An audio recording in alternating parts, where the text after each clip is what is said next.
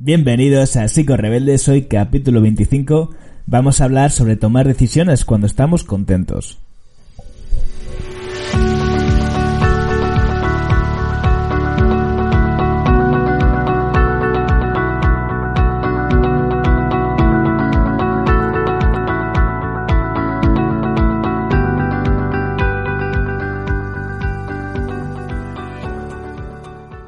Rebeldes es un espacio para profesionales y no profesionales de la salud mental que tienen algo en común y es su pasión por la psicología. Una psicología no cansina que se sale un poco del marco y que trata de tener pues eh, una reflexión propia, una mirada un poco más eh, profunda, ¿no? De esas frases de manual, de libros de autoayuda y esas, esos topicazos que aunque muchas veces son ciertos eh, o están bien, ¿no?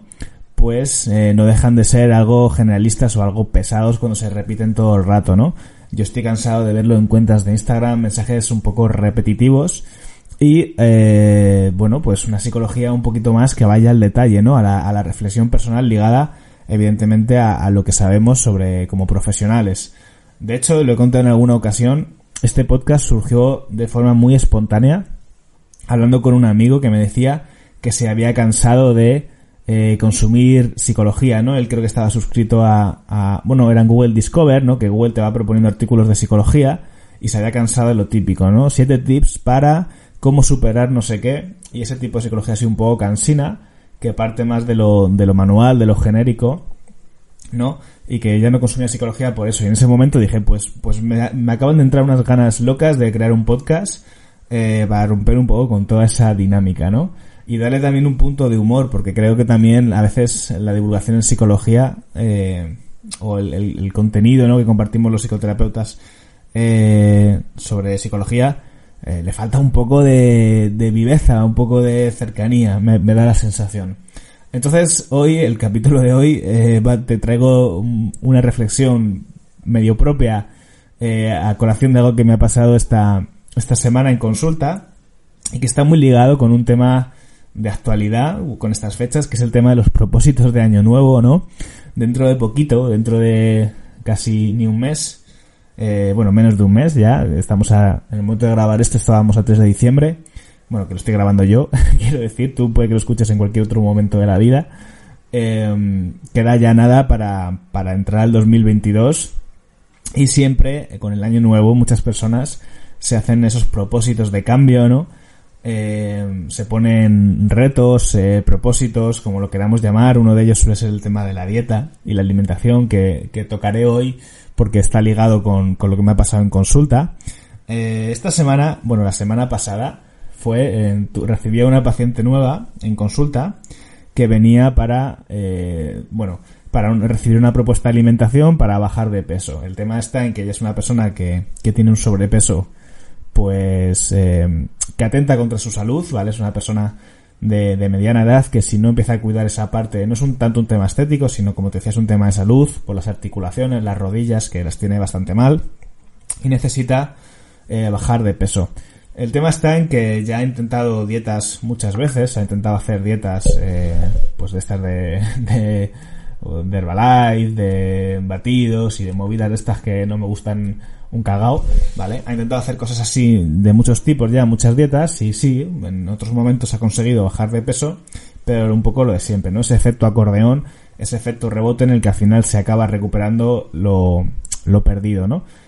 Entonces viene buscando un perfil de psiconutrición donde haya un enfoque más, eh, más global, donde se integre un poco también esa parte de psicoterapia, ¿no? De qué habilidades son necesarias a nivel eh, psicológico, para poder eh, conseguir su objetivo. No solamente una pauta de alimentación, sino trabajar un poco eh, la, la, forma de relacionarse con la alimentación, con el, con el cambio de hábitos, con la dieta en este caso, que eso se apoya mucho, pues como te decía, en la, en la psicología, ¿no?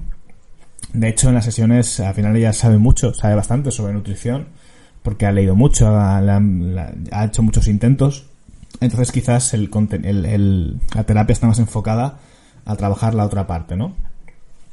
El tema está en que en esta sesión es una, es una mujer muy, muy cachonda, yo me reí mucho en la primera sesión con ella, me lo pasé muy bien. Me contaba que, que, el último intento que hizo antes de venir conmigo eh, fue descargarse una dieta de, mil calorías eh, de internet Y eh, sumado a esto, otra cosa que hizo fue comprarse una máquina de, de correr, una cinta de correr, ¿no? De estas que tú te subes y la cinta va, va echando a andar y tú le pones la velocidad y corres, ¿no? Es decir, estaba súper motivada, eh, dieta, ejercicio en casa, máquina, que esas son, son la hostia de caras, esas máquinas, no sé si valdrán, bueno, lo voy a decir muy a ojo, ¿no? Pero igual valen 3.000 o 4.000 euros, no, no lo sé. Pero no, creo que no son nada baratas, ¿vale? O sea que, que es una inversión importante. Y me decía que actualmente está usando la máquina para tender las sábanas. Esa, esa, ha quedado como tenderete, ¿no? La máquina de correr. Porque, claro, pues una vez que la tienes en casa, la coges con muchas ganas, uno dos días, eh, una semana, y poco a poco dices, madre, ¿dónde me he metido? Voy a empezar aquí a tender la ropa. la sacó a la terraza y la estaba usando ahí para tender las sábanas y los calzoncillos de sus hijos. Eh, para eso quedó la máquina de correr, ¿no? Y esto es lo que pasa cuando tomamos decisiones cuando estamos contentos, cuando estamos motivados. Eh, hay varios momentos de la vida, y uno de ellos, como te decía, es el de los propósitos de Año Nuevo. También cuando, para mí los, los años van de septiembre a septiembre, no van de enero a enero. Para mí es el momento más de, de, de apostar por cosas, ¿no? Pero entiendo que para muchas personas es, es enero con el, las campanadas, el año nuevo, los, el hacer análisis de, de, tu año y todas estas cosas, ¿no? Eh, y ahí hay un momento de motivación, de dopamina hasta las orejas, y eh, en esos momentos, eh, buah, planeamos que nos vamos a comer el mundo, vamos a cambiar esto, lo otro, me voy a comprar una máquina y a correr todos los días, voy a meditar, eh, voy a hacer ejercicios de estiramiento y de meditación todos los días, eh, media hora justo cuando me despierte, luego me voy a ir a correr media hora, no pienso comer ni un dulce, eh, luego por la tarde voy a ir al gimnasio y todo así como muy perfecto, muy ideal. Y luego la vida poco a poco, según va, según va pasando, eh, según vuelves a la rutina, ¿no? Y te olvidas un poco de, esas campanadas, pues la rutina se va haciendo, se va abriendo paso y te va golpeando con toda su realidad. Y es que no hay ni ganas, ni tiempo, ni posibilidades muchas veces de hacerlo tan bien como habíamos planeado, ¿no? Yo recuerdo cuando estudié el máster en el IEPTL, eh, un profesor que hablaba mucho sobre el tema de las emociones, ¿no? Y, las emociones y los neurotransmisores asociados a, a dichas emociones que dijo una frase que a mí se me quedó muy grabada, ¿no? Se me quedó muy marcada, que era cuando estés contento, eh, disfruta pero no tomes decisiones. ¿Por qué? Porque las emociones actúan como, como un marco de, como un filtro, mejor dicho, como unas gafas, ¿vale? Según la emoción en la que tú te encuentres, vas a, a ver las cosas de una manera u otra. Cuando tú estás triste, eh, lo ves todo difícil, complicado, eh, que no tiene mucho sentido. Cuando tú estás enfadado o enfadada y vas por el metro y alguien te choca, dices, qué cabrón, ¿no? Que, que, no, que me ha dado, me ha visto y me ha dado aposta. Sin embargo, si tú no estás enfadado o no estás enfadada, pues te choca y dices, ay, mira, pues no, se ha dado cuenta. Ha sido un, ha sido un accidente, ¿no? Eh, las emociones median mucho en cómo interpretamos la, la realidad, cómo percibimos las cosas que nos suceden y el significado que le damos. Son como una especie de, pues eso sí, como de filtro según el cual vamos a analizar las cosas, ¿no? Eh, y en general eh, no somos objetivos y tenemos autoestima baja, pues si a alguien le gustamos, justificaremos que es que, que le hemos gustado porque no nos ha conocido suficientemente bien, ¿no? Y eh, si por el contrario tenemos la autoestima muy alta, lo normalizaremos, ¿no? Será como, bueno, pues claro, ¿cómo no le iba a gustar? Estoy poniendo ejemplos diferentes, ¿no? De, para que veas cómo en función de cómo nos encontramos tomamos decisiones. Y generalmente es, eh, nos hemos acostumbrado a entender que tenemos que regular emociones como la tristeza, la culpa, la rabia, pero emociones como la alegría eh, nos cuesta más eh, ver o entender que también es necesario cuidar esos filtros, ¿no? Cuando estamos alegres, cuando estamos dopaminérgicos, cuando estamos motivados, eh, lo vemos todo factible, lo vemos todo eh, realizable, eh, nos ilusionamos y está muy bien, está muy bien pero es mejor que en esos momentos no tomes decisiones, esperes a que se pase un poco la euforia, que a veces está bien también tener ese impulso, ¿eh? a veces también es necesario eh, aprovechar esa corriente de energía, pero no tomes decisiones como comprarte una máquina de correr, sino espérate un poco, regula un poco esa intensidad y cuando estés un poco más en frío, eh, vuelve a planteártelo. Ese sería mi, mi consejo, ¿no? ¿Y a dónde quiero llegar con esto? Eh, el tema de los propósitos de Año Nuevo no es que me parezca mal, ni mucho menos. Me parece genial las personas que se hacen propuestas de cambio, que tienen amor propio, que quieren cambiar cosas de su vida, como es en el caso de esta, de esta paciente, ¿no? Que en vez de dejarse y descuidarse, pues, eh, pues se ha propuesto un, cambio y, y, está y ha tomado decisiones, ¿no? Ha tomado, se está movilizando, entre otras cosas está, ha, pedido ayuda a un profesional, lo cual me parece muy positivo. El problema de tomar decisiones desde la alegría y desde la, desde la motivación intensa, ya sea meterte a hacer una super dieta para en tres meses estar súper guapo, guapo para el verano, eh, ponerte rutinas súper excesivas, súper exigentes, ¿no? Como ir 5 o 6 días al gimnasio, yo que sé, todo lo que vaya en esta línea. El problema que tienes es que es fácil no cumplirlo. Es muy, muy fácil no cumplirlo y acabarte desanimando, decepcionado contigo mismo, contigo misma, y que no lo acabes cumpliendo. Entonces a mí me gusta, una cosa que me gusta hacer mucho en consulta, que encuentro muy necesaria a veces, es en vez de motivar, en vez de este rollo de coach motivador, venga tú puedes y ahora vamos a por esto, a por esto y te llenamos la agenda de cosas y tal y cual, ¿sabes lo que me funciona muy bien a veces? Desmotivar. hay casos en los que desmotivar eh, es la mejor herramienta posible. Y te voy a explicar por qué. Porque para mí desmotivar quiere decir bajar un poco los pies a tierra. Quiere decir seguir trabajando para el cambio, pero con una perspectiva de primero de, de a largo plazo, ¿vale? Vamos a construir algo para un a largo plazo. Y lo que tenemos que conseguir es constancia. No tenemos que conseguir resultados inmediatos, sino que, sino que tenemos que conseguir una adherencia y una constancia. Es mucho mejor un poquito cada día, progresar un poquito eh, de manera constante, que apretar el acelerador. Es mucho mejor, para seguir con las metáforas, la velocidad, la velocidad constante que el acelerón parón. Muchísimo más productivo y funciona muchísimo mejor. Yo la mayoría de las cosas que he conseguido, este podcast, eh, mi blog, todas las, las redes donde están posicionadas y reciben visitas ha sido por constancia, por ser constante, por ser regular. Y es algo que yo recomiendo en, siempre cuando hay un proceso de este tipo, ¿vale? Es como primero, relájate un momento, para un momento y pregúntate eh, qué, qué posibilidades reales tienes de compromiso. Porque para mí esa es la clave, el tema del compromiso. Cuando tomamos decisiones de cambio así a la ligera, realmente no nos estamos comprometiendo, estamos soñando, estamos flipando, estamos ilusionando, estamos idealizando un futuro mejor pero realmente con lo que tienes que entrar en contacto es con tus capacidades reales, con lo que puedes hacer. Quizás seas madre, quizás tengas un trabajo exigente, quizás em, tienes un horario muy complicado y es mucho mejor que hagas un plan ajustado a esa realidad. Está fenomenal que aproveches esa energía de cambio, pero lo hagas teniendo en cuenta tus capacidades reales. Y también que seas flexible y que entiendas que ese plan en muchos momentos de tu vida se va a romper ¿Se va a romper? ¿Cuándo se va a romper? Por ejemplo, con el tema de alimentación, se va a romper en Navidades, se va a romper en Semana Santa, se va a romper en verano, se va a romper en todos esos momentos en los que digamos que llevar a cabo tu plan de alimentación es complicado. Eh, insisto, cuando tú te planteas unos objetivos muy exigentes y, muy rígidos, eso, lo normal, es que acabe reventando por algún lado porque la vida, el mundo en el que vives, al menos en, en, en la sociedad occidental, no está hecho para que estés a dieta, no está hecho para que consigas muchos de tus objetivos, porque hay muchos impedimentos. Hay estímulos constantes, comidas, celebraciones.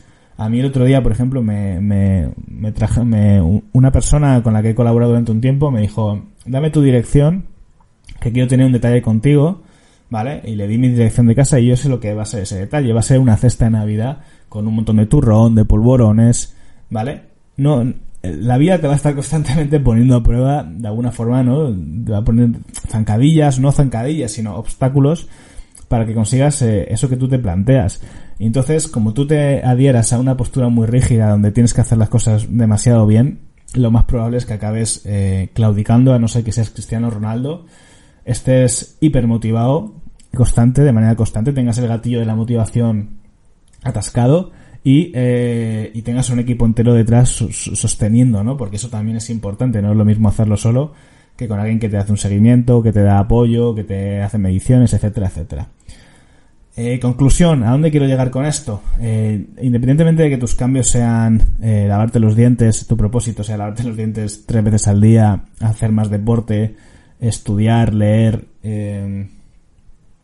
cambiar tus hábitos de alimentación, es importante que, te pares un momento, ¿vale? Y lo hagas desde el compromiso, desde la planificación. Eh, baja, bájalo a tierra, piensa realmente el tiempo que le puedes dedicar, cuánto, le, cuánto te importa esto realmente y no intentes cambiarlo todo de golpe. Pasar de hacer de tu vida del 2021 un borrón y cuenta nueva, ¿no? Y hacer tu, tu vida ideal en el 2022. Estas cosas no funcionan, se suelen caer por su propio peso y lo mejor es que realmente vayas consiguiendo cosas de, a poco, ¿no? Yo a esta paciente que te cuento, lo que le he propuesto es que vamos a ir perdiendo peso de manera muy progresiva. La, la dieta que va a tener eh, no va a ser una dieta ni mucho menos restrictiva en el sentido de pasar hambre ni de apretar un montón para bajar peso rápidamente, sino lo importante es ir bajando pues a un ritmo, por ejemplo, de 3-4 kilos al mes. En su caso tiene un sobrepeso bastante elevado, o sea, 3-4 kilos al mes puede estar bien, ¿vale? Al principio, sobre todo, seguramente luego al, futuro sea, sea un poquito menos, cuando ya haya perdido más cantidad de grasa corporal. Y mm, nos vamos a permitir de vez en cuando un Kit nos vamos a permitir de vez en cuando una cerveza, nos vamos a permitir, ¿no? Y vamos a intentar hacer deporte, pero si no podemos, pues salir a andar media hora es mucho mejor que no hacer nada, ¿no? Y si no te puede, si resulta que la cinta no te apetece subirte todos los días en ella, pues vamos a intentar salir a caminar 40 minutos, eh, al menos 3 o 4 días a la semana. Eh, lo importante es no, es no, no, no ser rígidos, no ser eh, tan exigentes de manera en que cuando las cosas no nos salen nos abandonemos y trabajar desde una visión a largo plazo. Si cada mes hay resultados positivos, ¿vale? Aunque haya habido momentos de retroceso, pero si hay progreso, la cosa va muy bien. Y la cosa es eso, plantearnos un objetivo a largo plazo para que esto tenga sentido y eh, sea más interesante, porque al final lo que vas a conseguir es que cicatrice, cicatrice en un hábito. Si tú consigues dos años mantener una cierta rutina de alimentación, deporte, eso va a cicatrizar. Muchas veces se habla de lo del efecto rebote, de conseguir cambiar los hábitos de alimentación, eh, ¿no? De no hacer una dieta eh, puntual, ¿no? Para bajar de peso, sino conseguir aprender a comer, eso que llaman aprender a comer. Es verdad que muchas personas necesitan aprender a comer, necesitan ideas de cocina, necesitan ideas de platos que pueden preparar, como en el caso de esta persona. Pero lo del efecto rebote tiene mucho que ver con crear rutinas, ¿vale? Tiene que ver con crear un hábito de alimentación, tiene que ver con crear rutinas, con coger un hábito que se repita suficientemente en el tiempo, que sea, para que se haga tan duro que eso ya no se, no se rompa, no se vaya.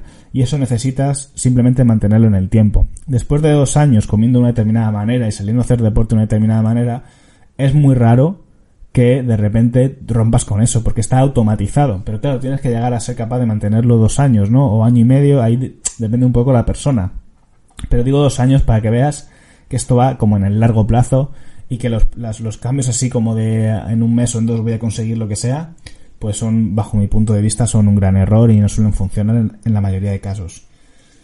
Bueno, pues esta es un poco la idea de este post, ¿vale? De cara a los propósitos de año nuevo. El objetivo es bajarte un poco de revoluciones y que te comprometas con el cambio de una manera diferente, de una manera realista y de una manera sostenida en el tiempo para cultivar la constancia, no el, eh, no la fuerza máxima, sino la constancia. Bueno, pues esto es todo por hoy. Cuando estés contento no tomes decisiones, pero sí que te lo puedes pasar muy bien. Disfruta. Nos vemos en el siguiente capítulo. Adiós.